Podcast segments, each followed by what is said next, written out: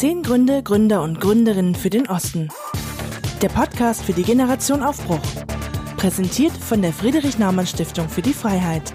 Wir porträtieren Menschen, die mit Tatkraft und Innovationsgeist die Zukunft Ostdeutschlands gestalten. Herzlich willkommen zu einer neuen Podcast-Folge.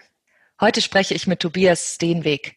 Er ist zusammen mit Stefan Wegener Gründer der UniNow-App. Eine App, die alle studienrelevanten Informationen in einer App bündelt. Man kann Bücher verlängern, den Mensaplan lesen oder auch Prüfungsergebnisse empfangen. Zusätzlich gibt es ein Karriereportal, das Studierenden hilft, Praktikas und Anstellungen in Unternehmen zu finden. Inzwischen ist die UniNow-App an 400 Hochschulen in Deutschland verfügbar. Herzlich willkommen, Tobias. Hallo, Jula. Schön, dass du Zeit hast, Tobias. Du darfst dich einmal kurz vorstellen. Ja, also mein Name ist Tobias. Ich ähm, ich habe UniNow gegründet, zusammen mit Stefan, das hattest du anfangs gesagt. Ich glaube, das ist so auch das Entscheidendste, so was, was, was mich ausmacht, wofür ich bekannt bin. Ansonsten bin ich in Göttingen groß geworden und ähm, lebe aber bereits jetzt seit über zehn Jahren auch jetzt in Magdeburg und das ist jetzt 30, also ein Drittel meines Lebens.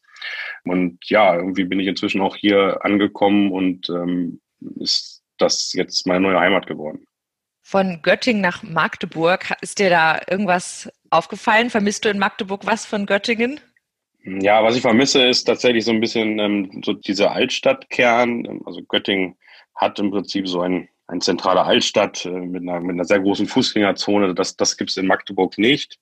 Ähm, also das ist schon, was ich, was ich, was ich vermisse ein Stück weit. Ähm, dafür hat Magdeburg aber viele andere schöne Seiten. Also hier gibt's gibt's einen riesigen Stadtpark und ähm, also das ist jetzt nicht, dass ich das, das ist jetzt, also es ist ähm, total in Ordnung. Ja, aber das ist etwas, was mir aufgefallen ist am Anfang und ähm, äh, wo ich aber auch sehe, dass da eine Entwicklung dahin geht und dass man das hier auch diskutiert, inwieweit ähm, kriegt man sowas hin, so diesen breiten Weg wieder ähm, da so ein Stück weit zu nutzen und so. Also da kann man unheimlich viel tun, so. Also das ist ähm, auch irgendwie das Schöne. Jetzt habe ich die Frage natürlich mit einem kleinen Hintergrund gestellt. Wir sprechen heute ja auch über die ja, Generation Aufbruch. Wie geht es dieser Generation mit Ost und West? Gibt es noch Ost- und Westgefälle und wo sind da Lücken? Und ähm, jetzt ich, frage ich dich gleich mal. 25 Prozent, sagt man so, der Menschen in Deutschland kennen diese Wiedervereinigung nur aus Erzählungen. Wie, wie war das denn bei dir? Ja, ich bin 88 geboren. So, damit ähm, kann man kann man das schon mal sehen. Natürlich kenne ich das aus Erzählungen, aber es war für mich damals tatsächlich auch eine Motivation, sozusagen im Osten zu studieren. Ich mag das Wort nicht. Das finde ich, das, das, das, das schlägt immer so ein Keil da. Also ich, ich nutze es aber trotzdem, ist so wichtig, das einmal so anzumerken, um es mal zu erleben. Und äh, das war für mich wichtig, weil ich Erzählung kannte. Und ähm, ich habe ja dann den Stefan, das ist ja dem ich jetzt gegründet habe, Unternehmen, den habe ich kennengelernt im Studium. Wir haben uns sehr, sehr schnell angefreundet auch. Und Stefan hat damals noch bei seinen Eltern ähm, gewohnt, in den ersten zwei Studienjahren. Und bin dann auch tatsächlich zu Stefan ähm, dann äh, auch mal zum Abendbrot gegangen und habe dann seine Eltern fragen können, wie das denn eigentlich war und so. Und das heißt also, ich habe dann vor allem die Erzählungen hier so von Zeitzeugen erlebt, was mir früher nicht möglich war. Und das war ganz, ganz spannend für mich. Hast du denn dann in der Uni, dann hattest du ja mehrere Kommilitonen und Kommilitoninnen, die vielleicht doch aus dem Osten kamen oder die eine andere Prägung dadurch hatten. Hast, sind dir da Sachen aufgefallen? Nee, nicht, also nicht, nicht jetzt nichts krasses oder so, wo ich sagen würde, okay, das ist ja, die sind so anders. Also äh, ja. äh, nein, das nicht. Ähm, ich glaube, dass meine Generation da jetzt nicht stark von betroffen bzw. benachteiligt ist oder sonst etwas. Ich habe immer das sehr wahrgenommen, dass da zwischen uns sozusagen in, in Gleichaltrigen nichts dazwischen steht, sondern man, man quasi eher neugierig war. Aber ich kann jetzt nicht, nicht, nicht sagen, dass, dass ich da festgestellt habe, da ist ein Riesenunterschied. Das, das, das, das, das würde ich nicht unterstützen. Ja, ja. Jetzt habt ihr beide in Magdeburg an der Uni studiert und euch quasi ausgegründet. Was war denn die Motivation, direkt ja von der Uni aus zu gründen? Ja, ich glaube, die Haupt, also das muss man ein bisschen, vielleicht mal ein Stück zurückgehen. Also wir haben uns ja kennengelernt, wir haben beide Informatik studiert und wir haben damals so eine App vermisst und haben das dann einfach programmiert. So, das war einfach nur Interesse, Neugier. Und ich glaube, dann direkt auszugründen hatte zwei, gar zwei Motivationen oder zwei Gründe, das, die Entscheidung auch zu treffen. Ich glaube, der erste war, wir haben gemerkt, dass am Ende unseres Studiums das ein Riesenerfolg war. Über 60 Prozent aller Studierenden hatten das in Magdeburg genutzt damals schon. Äh, und wir wollen, dass das weitergeht. Also wir hatten uns so verliebt in diese App, ähm, dass wir dann festgestellt haben, naja, also wenn wir es jetzt der Uni überlassen, ähm, die denken anders als wir. Also wir waren viel visionärischer. Ja. Und ähm, haben dann festgestellt, na ja, das kann nur funktionieren, wenn wir das jetzt ausgründen. So. Also das war einfach so für uns so eine Tatsache. Also wir haben festgestellt, okay, das, das müssen wir selber machen, sonst macht es keiner. In wie vielen ähm, Semester wart ihr da? Naja, wir haben am siebten, ne, also wir haben Bachelor gemacht okay. und haben uns dann auch schon entschieden, auch nicht weiterzumachen. Also das war dann auch für uns relativ klar, ähm, dann keinen Master zu machen. Das ist vielleicht auch nochmal spannend. Natürlich haben das unsere Eltern das noch nie so gut gefunden. Die sagten, okay, macht mal lieber einen Master, dann habt ihr was.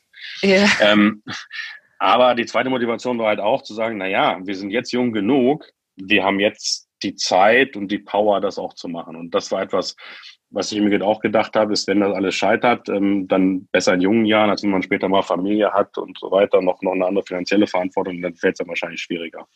Und das war halt sozusagen die Kombination aus, jetzt haben wir eine Möglichkeit, wir haben eine Chance, wir haben Leidenschaft und dann halt auch so zu sehen, den Kontext, okay, wir sind so jung, was haben wir denn zu verlieren? Eigentlich nichts, dann machen wir das jetzt einfach mal so.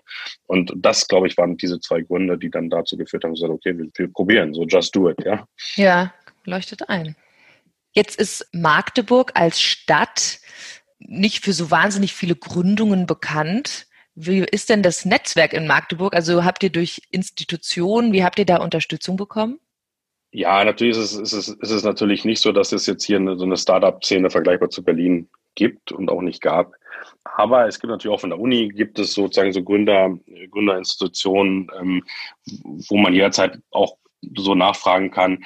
Aber am Ende des Tages ist es ja auch so, wenn man gründet, ähm, sozusagen das Buch, wie man Uninau gegründet hat, noch keiner geschrieben. Das müssen wir jetzt schon selber machen. So. Und das heißt, ähm, das natürlich hilft es immer, so für grundlegende Sachen erste Impulse zu bekommen, also beispielsweise Finanzierung, okay, wie kann man das machen, was, was gibt es da für Möglichkeiten zwischen so einem Business Angel, so einem privaten Investor bis, mhm. bis VCs, ähm, so das hilft. Ja? Aber wenn ich jetzt sage, okay, wir, wir müssen jetzt eine Marketingstrategie bekommen, um ganz viele Nutzer für Uninau zu gewinnen, dann kann da auch nur begrenzt Hilfestellung geleistet werden. Aber das gibt es so. Ähm, Netzwerk als solches, natürlich ist Berlin jetzt anderthalb Stunden entfernt, also wir waren natürlich auch öfters mal in Berlin unterwegs. Das ist also nie so ein Problem gewesen für uns. Da haben wir nie einen Nachteil gesehen. Das, das war für uns auch gar nicht so entscheidend.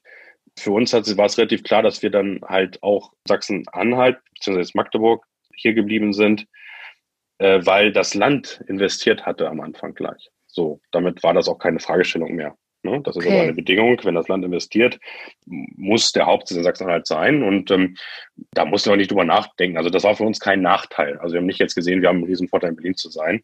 Ähm, das sehe ich auch nach wie vor so. Also habt ihr eher aus den Bedingungen geschöpft, als euch jetzt groß zu überlegen, wäre das jetzt nicht besser, wenn wir im Westen gründen würden oder in großen Metropolen?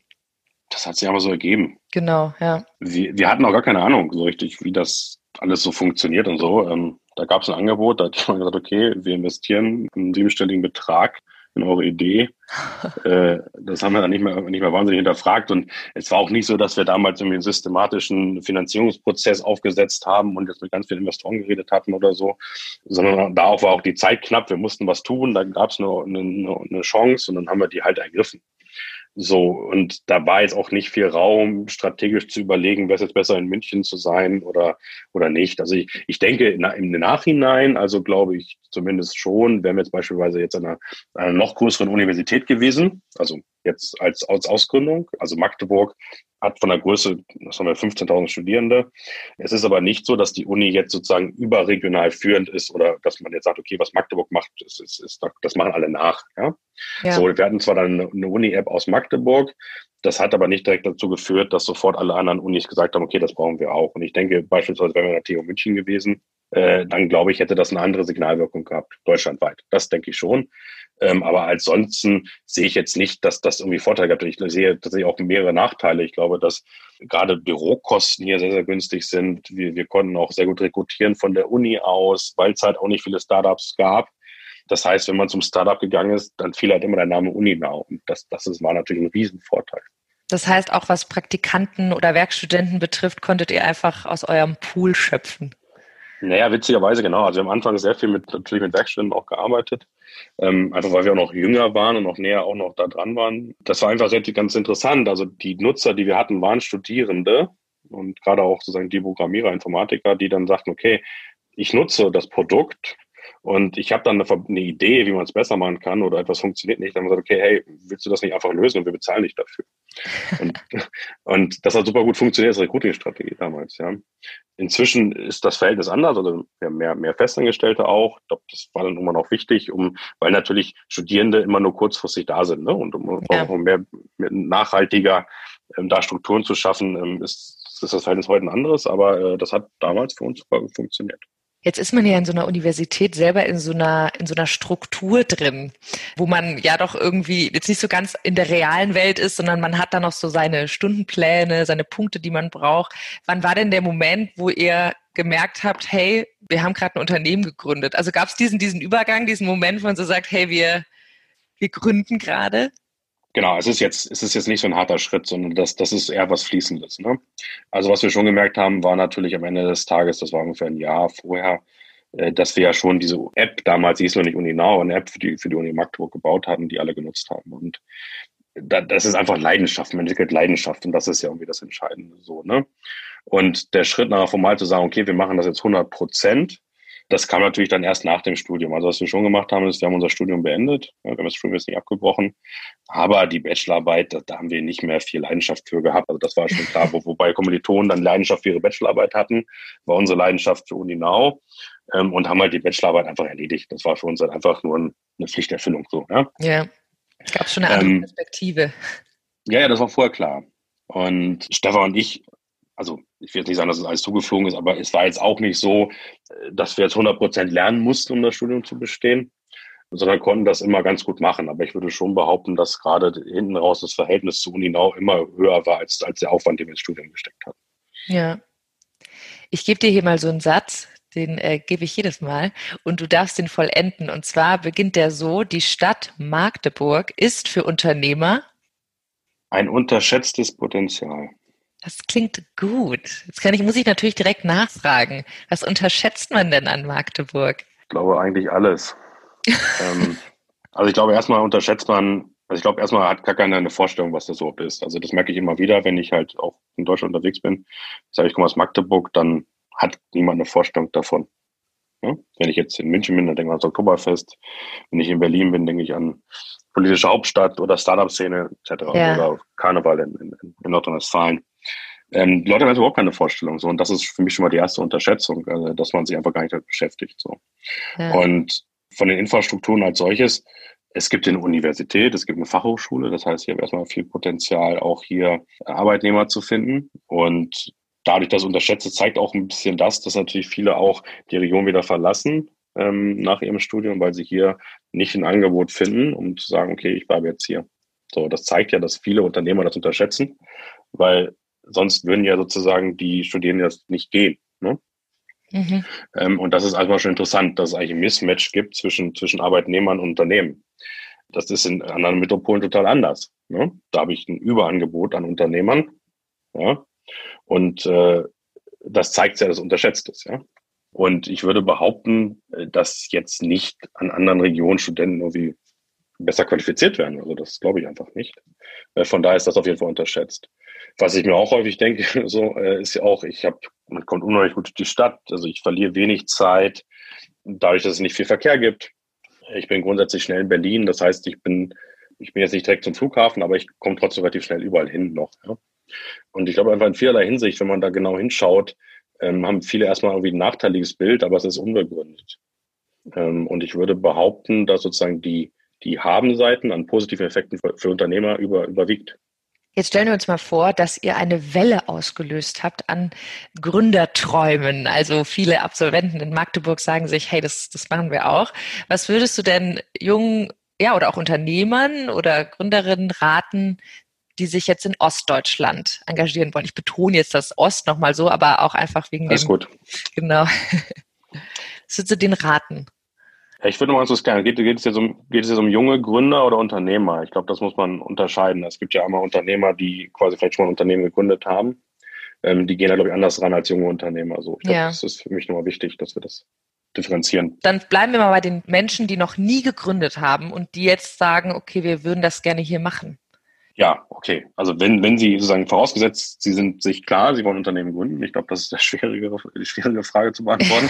Aber wenn Sie dann entscheiden, Sie wollen das tun und ähm, sind sich klar, was Sie tun, dann würde ich sagen, naja, was spricht dagegen, nicht? Also dann let's go. So, ja. Ich meine, wenn es nicht passt, man kann das ja immer noch auch wieder ändern. Das ist ja am Ende des Tages auch nicht jetzt, es ist ja nicht unkorrigierbar. Ne? Also ich meine, ja. okay, das passt nicht, dann kann ich immer jederzeit gehen. Aber ich glaube, gerade für, für, für, für junge Unternehmen ist es erstmal besser, weil ich würde behaupten, dass die initialen Kosten, die entstehen, geringer sind. Also geringer Mietkosten, geringere Löhne, dass, dass das total sinnvoll ist. Und ich glaube auch sozusagen, dass die Szene zum Beispiel, die man jetzt immer sagt, okay, ich habe eigentlich so diese Startup-Szene, ich glaube, das ist halb so wild, weil ich glaube, jedes Event, das in Berlin stattfindet, da fährt man schnell hin. Das habe ich auch gemacht, das funktioniert problemlos. Ja. Zum Teil auch, dass ich abends noch wieder zurückgekommen bin. Ne? Viel läuft heute eh bei LinkedIn oder so weiter. Also ich kann mich ja auch total digital vernetzen.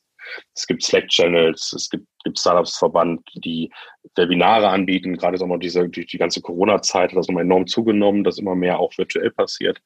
Das heißt, auch da sehe ich nicht den Vorteil, den die, die Szene hat, ähm, mit den Vorteilen, die man hier hat durch die geringen initialen Startkosten. Und von daher würde ich sagen, es macht absolut Sinn, hier zu gründen, gerade in der Anfangszeit. Ja, ja, wahrscheinlich auch was die Praktikanten oder so betrifft, wenn man wirklich Leute sucht und es gibt irgendwie zigtausend Startups oder Unternehmen oder man ist einer von wenigen. Ja, die Fluktuation in Berlin ist deutlich höher. Und das sehe ich auch, wenn ich ja, ich rede auch mit Gründern, die in Berlin sitzen und das ist genau das, was sie immer wieder auch sagen und bemängeln und, und, und ähm, dann sage ich, okay, naja, hm, irgendwie selber schuld, ja. Wärst halt mal nach Magdeburg gegangen. Ja, also das ist wirklich, das ist, es ist so, das ist Fakt. Also das ist hier, hier besser, ja. Die Situation ja. ist da deutlich besser. Halt, halten wir fest. Jetzt hast du selbst Corona angesprochen. Das ist meine äh, Frage, die ich jedes Mal natürlich stelle. Welche Auswirkungen hatte denn Corona für Uninau? Ja, hatte, hat, ne? Ja. ist, noch ganz, ist immer noch nicht, noch nicht vorbei. Ganz, nee, genau, es ist auch noch schwer abschätzbar. Also vielleicht, da müssen wir ein bisschen zum Geschäftsmodell jetzt kurz kommen. Gerne. Ähm, also die, die App bieten wir erstmal kostenfrei an. Wir wollen auch von Vision her jedem Student ermöglichen, Uninau zu nutzen. Ähm, und das auch ohne Nachteile. Das heißt, wir wollen ähm, ja einmal, dass es kostenfrei bleibt, aber das ist auch nicht irgendwie mit Werbung vollballern. Und wir monetarisieren über zwei Bereiche. Das eine ist, wir haben Unternehmen, die sozusagen Stellen ausschreiben über die Uninau-App, darüber rekrutieren und die bezahlen dann für Uninau, äh, kaufen die das ein, zahlen uns dafür Geld. Mhm. Das andere ist Hochschulen. Also wir haben inzwischen Hochschulen, die Uninau offiziell einsetzen als Uni-App, als offizielle Uni-App. Das hat ein bisschen, ein bisschen Marketing auch, sagen, okay, wir haben eine offizielle App. Das, ne? Mhm. Und das ist eine White-Label-Lösung. Und das wird immer spannender und, und, und da ist auch ein starkes Wachstum drin. So monetarisieren wir. So, das Recruiting natürlich, also wir merken auch, also ist jetzt nicht so, dass jetzt Corona komplett eingeschlagen hätte und irgendwie jetzt ähm, jetzt irgendwie ein großes finanzielles Loch für Uninau gebracht hat. Aber es ist schon so, dass wir unsere Wachstumsziele nicht so erfüllen können, wie sie geplant waren. Es ist nicht kritisch, aber wir sehen, okay, wir wachsen ein bisschen langsamer. Äh, das ist auf jeden Fall eine Implikation. Weil was wir natürlich auf der Studentenseite dann noch haben, ist, wir haben das digitale Semester jetzt gerade gehabt. Das heißt, wir haben gesehen, es gab eine Verschiebung in der Nutzung von Modulen.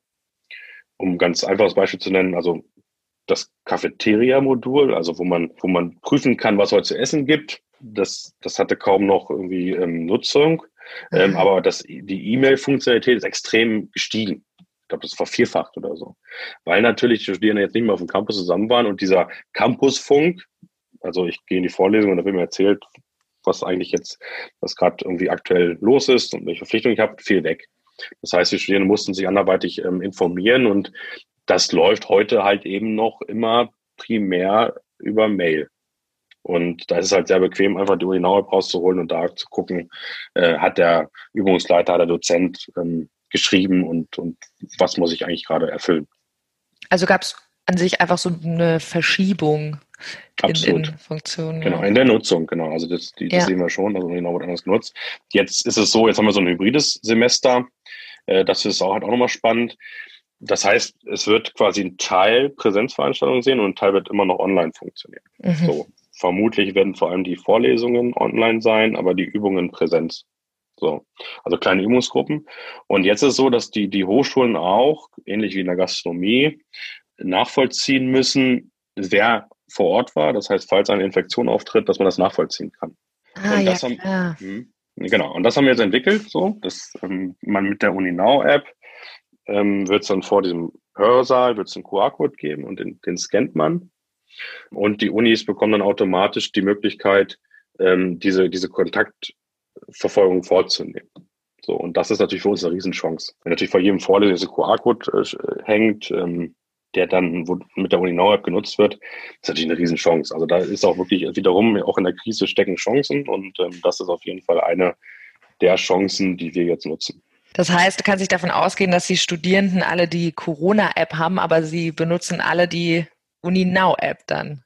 Naja, es ist ein anderer Case. Also die Corona-App vom Robert-Koch-Institut, da geht es ja vor allem darum zu sehen, ob ich mich infiziert habe, so ein bisschen Selbstschutz. Ja? Weil das, das, was wir machen, ist mehr quasi um den Uni, für die Unis, die Verpflichtung, die sie haben, quasi zu registrieren, wer da war. Das ist halt sowas, was der Gastronom auch machen muss. Ah ja, das müssen die ja sowieso realisieren, ja klar. Genau, das reicht also nicht zu sagen, okay, wer ins Restaurant geht, muss, eine, muss die Robert Koch Institut App nutzen, sondern da ist, gibt halt die Frage, habe ich jetzt einen Zettel, den ich ausfülle oder mache ich halt digitalen Scan-Codes? Und ich bin davon überzeugt, dass wenn ich oft zum, zum, zum gleichen Ort gehe, dann werde ich es halt lieber scannen wollen. Ja. Ja, allein wer desinfiziert die ganze Zeit die Kugelschreiber. Nein, ich glaube, Studenten bringen ja immer ihren eigenen mit, so, aber ja. Genau. aber heißt. nee, außer, außerdem sind wir eh davon überzeugt, dass das irgendwie ein äh, Formular ausfüllen halt auch nicht mehr zeitgemäß ist. Also das, das passt schon überhaupt nicht zu unserer DNA. Ja, also dann war es, es klingt vielleicht auch blöd, aber auch eine Chance oder, oder hat vielleicht gezeigt, wie viel, vielseitig die App nutzbar ist. Ja, und auch Hochschulen sind natürlich heute auch äh, affiner für das Thema Digitalisierung. Das ist mhm. ähnlich, was wir in den Schulen sehen. Und ich glaube, das ist ja diese, diese, die große Diskussion über, über diese Corona-Pandemie. Ähm, was für Folgen wird das gesellschaftlich haben? Und ich glaube, dass wir jetzt offener sind für digitale Themen, glaube ich, ist un unbestritten. Und davon profitieren wir natürlich als digitales Unternehmen ja, oder digitales Startup. Ja. Jetzt gibt es ja das Bedürfnis bei Corona noch mal mehr zu schauen, okay, wie bekommen wir denn so Studiensysteme, wie bekommen wir das digitalisiert? Und jetzt stelle ich mir so vor, ihr habt da in Magdeburg gegründet, die Uni mächtig stolz auf euch, die kommen auch noch von hier und jetzt habt ihr das ja aber auch an andere Hochschulen angeboten, sogar äh, europaweit. Wie, wie war denn da die Reaktion? Haben die alle gesagt, ja, mega? Ähm, oder gab es da auch Vorbehalte? Ja, also das kommt dann, das kommt, kam dann zeitverzögert. Das sprechen wir über zwei, drei Jahre. Ähm, nein, also anfangs, anfangs war das jetzt nicht so ein, so, so da waren die erstmal nicht so happy. Das ist natürlich auch ein paar Jahre her. Was ich anfangs sagte, ist, heute ist man affiner und unvoreingenommener, was digitale Themen angeht. Als wir 2016 gegründet haben, damit meine ich jetzt wirklich, eine GmbH angemeldet und, und haben die ersten Arbeitnehmer eingestellt, da haben wir tatsächlich viel Gegenwind bekommen. Und das war auch das, was ich einfach sagte. Wir waren visionärischer als die Unis. Mhm. Die Hochschulen. Und ähm, die Problematik, die damals aufkam, war, dass wir eine Technologie entwickelt haben, womit wir diese, also Hochschulsysteme in die App integrieren konnten, ohne dass wir die Hochschulen vorher einbeziehen mussten. Das haben wir gemacht, mhm. ähm, weil wir erstmal schnell sein mussten. Das ist so ein bisschen immer das Thema. Ähm, wenn man natürlich einen Investor hat, der will schnelles Wachstum sehen. Und das andere war, dass wir einfach in unserer Vision definiert hatten, wir wollen das jedem Studenten anbieten. Und wir wollten für uns ausschließen, dass keine Uni nachher das ausschließt, weil sie das nicht sehen. Und das ist immer Widerstand gestoßen und ähm, ich erinnere mich daran, dass natürlich dann auch vom Justizariat dann Briefe kamen, wir sollten es unterlassen und so weiter. Aber ja, das war schon, das war schon eine heiße Zeit und das war, glaube ich, auch tatsächlich irgendwie am Ende des Tages auch eine Frage, wie managen wir das? Haben das aber sehr gut hinbekommen. Und wie haben wir das dann gemacht? Ähm, wir sind auf die Unis zugegangen, beziehungsweise dann auch auf einer höheren Ebene. Es gibt, die Unis sind organisiert und die Hochschulen in den Verbänden, haben Kontakt zu diesen Verbänden gesucht und haben dann Aufklärung betrieben und das war, glaube ich, oder nee, das heißt, bin mir ziemlich sicher, das war der richtige Weg. Und haben dann Uninau auch TÜV zertifizieren lassen, weil natürlich immer so, ist dann natürlich auch so, so, so, ein, so ein Angriffspunkt des Datenschutz, passt das überhaupt und so, das, das, das, das nutzt man dann gerne. Das war dann aber auch alles kein Problem und das haben wir dann wirklich zertifizieren lassen, haben den TÜV äh, vor Ort kommen lassen, hat sich alles angeguckt, die Prozesse etc. Äh, und das machen wir auch jedes Jahr. Also wir lassen nach wie vor jedes Jahr vom TÜV zertifizieren, dass Uninau also Datenschutz, Datensicherheit und, und Qualität. Und da profitieren wir heute von, weil natürlich damals, als, als wir gestartet sind und hinaus so ein bisschen dann auch durch diese Hochschulwelt kommuniziert wurde, so was ist das eigentlich und wie funktioniert das und so. Und wollen wir das eigentlich? Eine große Fragestellung. Dadurch aber natürlich, sagen wir erstmal, auch durch eine negative PR erstmal bekannt wurde. Mhm. Und heute profitieren wir davon, dass natürlich der Begriff Uninau bekannt ist Äh, aber wir halt jetzt auch nachweisen können, das ist eine tolle Sache. Inzwischen, wir haben diese Hochschulkooperationspartner, unheimlich positives Feedback. Das macht wirklich total viel Spaß, jetzt zusammenzuarbeiten. Aber wir haben es ja jetzt geschafft, wirklich so eine, ein Vertrauensverhältnis herzustellen, dass wir, dass man darauf jetzt auch vertraut, dass wir das Richtige tun, dass wir verstehen, wie man so eine App baut. wir haben ja so einen Expertenstatus. Und es ist nicht mehr so, anfangs waren wir einfach die jungen Studenten. Ja? Und das ist einfach ein Riesenunterschied in der Wahrnehmung und auch in der Möglichkeit, wie man zusammenarbeitet. Und ich glaube, diesen Weg, auch wenn der steinig war, war notwendig dafür. Was könntest du in einem äh, schmissigen äh, Mottosatz irgendwie zusammenfassen, was du aus dieser Zeit gelernt hast? Also wenn es so viel Gegenwind? Also ich glaube, aus jedem, aus jeder, jeden schwierigen Situation, und das war eine sehr schwierige Situation für uns, lernt man natürlich immer dazu, dass man es schaffen kann. Und das ist, glaube ich, das Entscheidende. Je mehr schwierige Situationen man durchlebt hat und eine Lösung gefunden hat, schafft Selbstvertrauen. Und daran wächst man und traut sich auch immer wieder an höhere, größere Probleme ran. Und deswegen glaube ich, und das ist, glaube ich, wichtig als für Unternehmer und, und Gründer, und, und, aber ich glaube, das lernt man auch nie aus, das bleibt dabei, dass man einfach dann so viel Selbstvertrauen hat und auch sich dann bei kleineren Sachen nicht mehr verrückt macht. Und ich habe, sage immer, das größte Problem relativiert alles andere. Ja? Und ja. das bedeutet, habe ich ein ganz großes Problem, ist alles andere unwichtig. So, und wenn man dann mit Leuten spricht, wo das größere Problem vielleicht ein kleineres Problem für mich ist, die werden sich darüber aufregen. Also ich, es kann dann sowas sein, dass ein Nachbar sich darüber beschwert, dass der andere Nachbar die Mülltonne fünf Zentimeter verschoben hat. Ja, würde mir nie in den Sinn kommen, ja, weil das für mich total unwichtig ist. Ja, aber das zeigt, dieser Mensch, das größte Problem ist diese Mülltonne. Und wenn wir jetzt irgendwie haben, das Problem, alle, alle Unis in Deutschland sind gegen Uni so gefühlt, ja, dann ist, dann ist mir das erstmal egal. Und das meine ich. Aber wenn man das erledigt hat, kann man sich immer, immer ein Stück weit immer an größere Probleme herankommen. Und ich glaube, das ist fürs Unternehmer, als Unternehmer sein extrem wichtig, diese, auch diese, diese schwierigen Situationen zu meistern. Ähm, und das, glaube ich, macht einen dann irgendwo auch immer erfolgreicher. Und das sehe ich auch, wo die, wenn ich mit, mit anderen Menschen rede, bevor so viel, wo die, die so viel Respekt haben, was ich im ersten Moment gar nicht verstehen kann. Ja, aber ich glaube, das ist die Erklärung dafür. Weil ja. sie einfach noch nichts Größeres oder Schwierigeres meistern mussten und sich vielleicht auch nicht daran getraut haben oder vielleicht davor auch weglaufen. Und das kann man als Unternehmer halt nicht, weil man einfach sehr, sehr viel Verantwortung hat. Gesellschaftlich, aber auch für Arbeitnehmer äh, etc. Ja, gibt es halt eine automatische Priorisierung einfach auch, was jetzt Vorrang hat. Ja, also weiß ich gar nicht, ob man da so viel drüber nachdenkt glaube, man, man. Also was halt quasi immer so auf der Bildschirmoberfläche ist. Ja, genau. Also ich glaube, man, man bekommt genug, genug Probleme automatisch aufge, aufgetischt. und, und das größte Problem, klar, das relativiert dann als andere. Von daher, ja, ist es dann die automatische Priorisierung. Ja. Also man kann es schaffen, wenn man sich den Problem stellt. Ja, ähm, es schaffen können. dass jetzt, wir haben jetzt 30 Jahre deutsche Einheit schon und ähm, wir erinnern uns da jetzt nicht so dran, weil wir da vielleicht auch noch etwas jünger waren. Und 30 Jahre zeigen aber, dass der Osten auch echt äh, auf dem Vormarsch ist und bereits in gewissen Gebieten Bildung und so weiter schon weit vorne liegt. Aber immer noch gibt's dieses Ost-West-Gefälle. Man kann das an den Löhnen sehen und so weiter. Und ähm, jetzt haben wir so Städte wie Leipzig oder Berlin, die boomen. Berlin wahrscheinlich schon immer. Leipzig hat 12 Prozent Zuwachs. Berlin zukünftiger Innovations-Hotspot. Wie kann denn der Osten das für sich nutzen? Also wie könnte dieses Zentrierte auch mal ein bisschen auf die Region vielleicht ausstrahlen. Was glaubst du, was bräuchte es da von, ja, von Politik oder so, dass das mehr um sich greift? Ja, ich habe da eine These. Ich glaube, das hat mit Politik gar nicht so viel zu tun. Ich glaube, die Politik kann da nur begrenzt was tun. Ich glaube, dass da auch schon einiges passiert. Da kann mehr, mehr kommen, klar. Naja, also was ich so ein bisschen sehe, da kommen wir ja zurück zum Corona. Also das ist so was, was, was mich, was mich umtreibt. Was sich durchsetzen wird, ist aus meiner Meinung nach Homeoffice. Ich glaube nicht, dass wir jemals wieder so zurückkommen werden in äh, volle, volle Büroanwesenheit, wie das war. Weil viele haben sich daran gewöhnt. Für viele funktioniert es besser, nicht für alle, aber für viele Menschen funktioniert das Homeoffice besser. Sie können den Alltag besser integrieren in die Arbeitswelt ähm, und sind deswegen auch ein Stück weit zufriedener. Mhm. Wenn das aber so ist, dann ist jetzt was ganz passiert, was Spannendes, wenn wir über das Thema Löhne reden.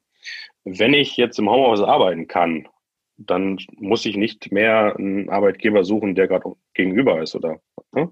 mhm. sondern ich könnte auch für ein Unternehmen in München arbeiten. Und vielleicht muss ich da zweimal im Monat hinfahren. Ja? Das wird dazu führen, dass in München ein Überangebot an Arbeitnehmern herrscht und das wird dazu führen, dass dort die Löhne sinken. Gleichzeitig werden hier die Löhne steigen, weil man natürlich attraktiver sein muss für die Arbeitnehmer, um sie zu halten. Und warum soll ich dann noch in München leben und eine, sehr, sehr viel Geld für eine Wohnung bezahlen ähm, oder äh, außerhalb leben und einen sehr, sehr, langen Weg zur Arbeit haben, wenn ich ja eigentlich von zu Hause arbeiten kann und dann ist es ja umso wichtiger, wenn ich auch noch acht Stunden mehr zu Hause bin jeden Tag, dass ich ein schönes Zuhause habe. Und das kann ich mir dann, zum Beispiel hier, wenn ich überlege, okay, man, man kann jetzt in der Altmark leben, das ist schön, ja, es ist günstig. Mhm. Wenn dort, das reden wir über das Thema Internet und so, das ist jetzt nochmal ein anderes Thema, aber das wird kommen, da mache ich mir wenig Sorgen. Also man wird auch in Deutschland jetzt nachziehen, wird irgendwann schaffen, dass irgendwie jeder, jeder Haushalt gutes Internet hat. ähm, das, das, ist, das ist entschieden, so das wird kommen. Da will ich mich gar nicht so, so, so das ist für mich nicht so, das ist nur so polarisiert. Ja. Dann kann ich doch von zu Hause in München, in Hamburg, in Berlin überall arbeiten. Ja. Und wie gesagt, um zwei, drei Mal, wenn es notwendig ist. Ich glaube, man kann nicht nur remote arbeiten, aber dann setze ich mich dahin. Wenn wir auch noch autonomes Fahren irgendwann haben, und ich denke, das wird auch irgendwie in zehn Jahren kommen, dann ist es auch noch unrelevanter, außerhalb zu leben, weil dann ist es deutlich günstiger, beispielsweise ein autonomes Taxi zu fahren. Ne? Und deswegen glaube ich, dass diese Regionen hier extrem an Popularität gewinnen werden zukünftig und das vielleicht überdurchschnittlich schnell, wie das heute vielleicht noch gar nicht gesehen wird. Weil die Fantasie fehlt, diese, diese Verschiebung zu sehen. Und das ist etwas Gesellschaftliches und immer was Politisches, weil das einfach jetzt passieren wird aus meiner Sicht. Und das ist so ein bisschen meine These. Und das ist auch das, warum ich sehe, dass, dass dieser Angleich deutlich schneller passieren wird, als wir uns das heute vielleicht vorstellen können. Ja, interessantes Bild. Die Region, also gerade Altmark, hat ja schon mal durch Corona auch da wieder einen Aufschwung bekommen, dass die Leute sich gefragt haben, wo fahren wir denn jetzt in Urlaub hin? Mit Kindern, Absolut. wo fahren wir denn hin? Ja. Ah, da gibt's, da ist es nicht so überfüllt. Ja. Also Corona als Werbeblock für den Osten. Naja, auch die ganzen ländlichen Regionen. Ne? Ja. Ähm, so, wir reden immer darüber, die ländlichen Regionen sind abgeschnitten. Ja, ist heute so. Aber wenn jetzt wieder Leute das attraktiver ist, dorthin zu ziehen, weil ich ja gerne im Garten arbeite im Sommer, ja, warum dann in eine Dreizimmerwohnung quetschen? Ne? Ja, oder ähm, weil ich vielleicht auch gern nochmal besitze. Ich meine, ein Hauskauf in Baden-Württemberg ist ja unmöglich. Fast. Eben. Ja. Mhm. Genau. Und deswegen glaube ich, dass auch da sozusagen Ost, ostdeutsche Regionen total an Popularität gewinnen werden zukünftig. Schön. Ich gebe dir nochmal so einen Satz. wieder so ein, ah nein, nein, ich habe noch eine Frage. Das ist eine typische Bewerberfrage. Und zwar habe ich mich ja. gefragt, jetzt habt ihr ja aus der Uni raus gegründet, wo das für euch ja auch voll das Thema war. Stundenpläne, Mensapläne und so weiter. Und äh, jetzt studierst du ja schon lange nicht mehr. Wenn du jetzt dein Unternehmen anschaust und überlegst, wie sieht das in zehn Jahren aus, ist es dann immer noch Uninau oder hast du schon eine neue App entwickelt? Nee, ich denke schon, dass es, dass es Uninau bleibt. Absolut. Also ich denke, da ist, ähm, da ist genug zu tun. Also das sehe ich mhm. absolut. Ähm, es kann sein, also was ich bin ja so ein bisschen, wie sagen, also ich brauche ja diese Herausforderungen. Da haben wir ja vorhin das Thema gehabt und ich befürchte, dass vielleicht, wenn die Herausforderungen bei Uninau irgendwann nicht mehr groß genug sind, dass es mich dann vielleicht, dass ich da was Neues machen muss. Ja, so, das kann sein. Ich glaube, dass man ein Stück weit auch, das klingt so blöd, aber ein Stück weit verdorben ist. Also wenn man, wenn man gleich gründet, also wir haben nie irgendwo gearbeitet, ja, wir kennen das gar mhm. nicht. Und ähm, ich weiß nicht, ob das noch passen kann dann, ja. Aber ich schließe es auch nicht aus. So, das heißt ja aber nicht, dass Uninau noch existiert. Also das heißt ja nur, wenn man sich vielleicht dann ein Stück weit rauszieht, heißt das ja nicht, dass Uninau nicht mehr da ist. Und deswegen glaube ich, das Unternehmen Uninau wird in zehn Jahren genauso eine Daseinsberechtigung haben, wie es heute der Fall ist. Ja. Jetzt gebe ich dir das Abschlussstatement. Darfst du auch wieder überlegen. Der Satz heißt, äh, um nochmal an das Schwarz-Weiße vom Anfang anzuknüpfen, die Zukunft liegt im Osten, weil es das größere Potenzial hat. Es das größere Potenzial hat. Ja. Ich denke, das ist rausgekommen in dem Gespräch. Auf jeden Fall. Tobias, ich bedanke mich sehr, sehr herzlich für dieses Gespräch. Ich habe als Lebensmotto bei dir jetzt hier einfach rausgeschrieben, man kann es schaffen. Äh, das gefällt mir gut. Und ähm, ja, auf in den Osten. Ja, vielen Dank, äh, Jule, hat Spaß gemacht. Noch eine schöne Woche. Hat er erst angefangen. Danke dir. Wünsche ich auch, ne? Ciao. Danke. Ciao. Das war 10 Gründe, Gründer und Gründerinnen für den Osten. Schaltet auch bei der nächsten Folge wieder ein, um die Generation Aufbruch kennenzulernen. Und bis dahin gibt es auch auf unserer Website jede Menge spannende Fakten zu entdecken. www.generation-aufbruch.de